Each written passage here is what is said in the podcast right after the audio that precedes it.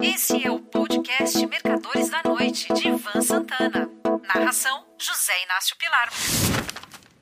Sucessos e fracassos.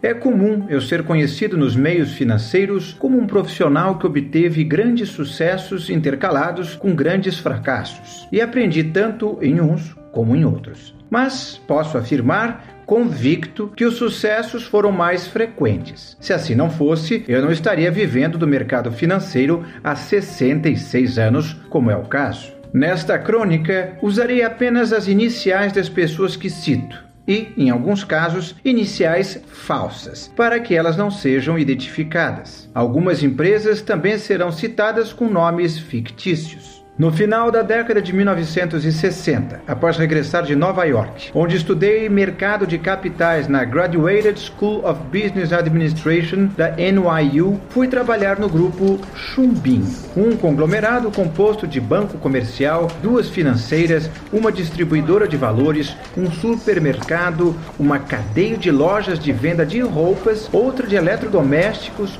uma fábrica de ternos, outra de plásticos, uma empresa de publicidade, fora alguma da qual estou me esquecendo.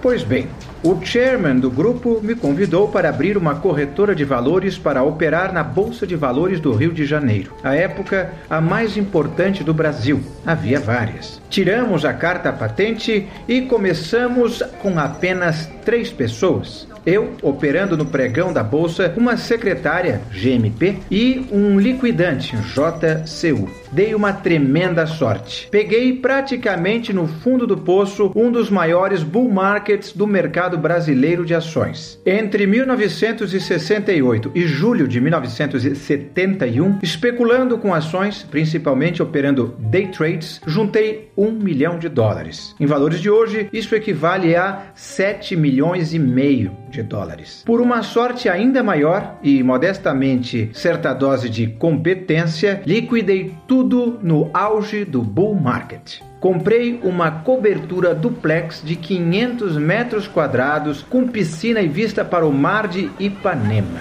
Passei a viajar para o exterior todo o feriadão. Las Vegas, Nova York, Londres, Paris, Berlim, Viena, além de acompanhar o circuito da Fórmula 1.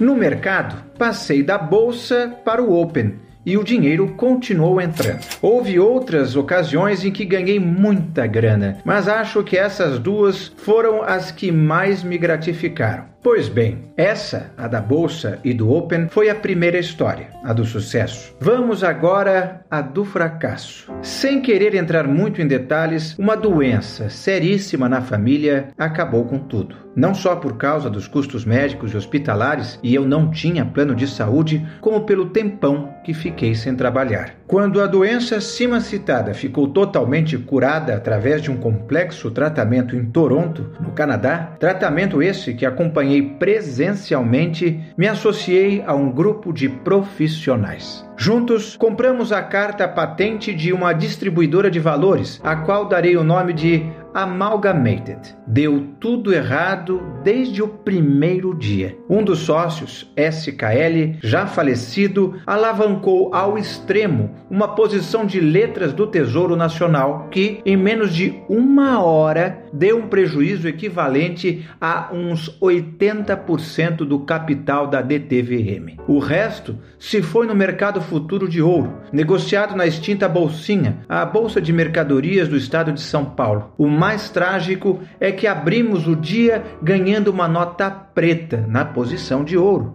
Ah, esqueci de dizer que a Amalgamated tinha muitos caciques e poucos índios. Muita gente para mandar e pouca para obedecer. Alguns, eu inclusive, queriam realizar o lucro, outros manter a posição. Resolvemos então decidir por votação. Foi quando aprendi que as operações de mercado e democracia são coisas totalmente incompatíveis. Enquanto cada qual escrevia em seu papelucho, e eu tenho até vergonha de contar isso, o preço do ouro despencou e o prejuízo veio a se juntar ao das LTNs. Demorou algum tempo para vendermos a Amalgamated, cujo valor agora se limitava à carta patente e às instalações. Então, me bandiei de armas e bagagens para o mercado internacional, passando a ignorar solenemente o que acontecia nas bolsas e trading desks do Piniquins. Passei a viver na ponte aérea Chicago, Nova York e Rio de Janeiro, trabalhando como trader, spec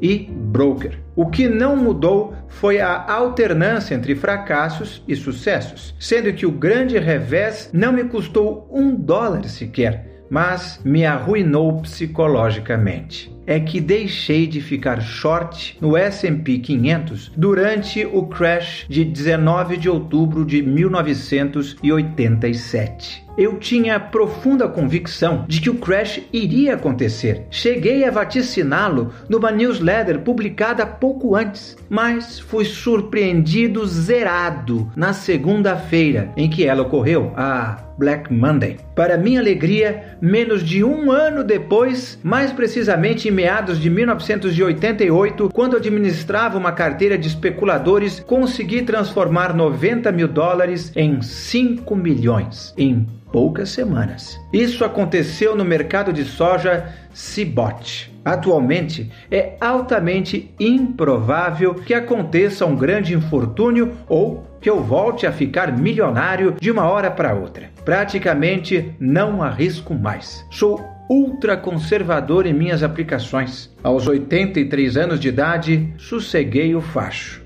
Um forte abraço.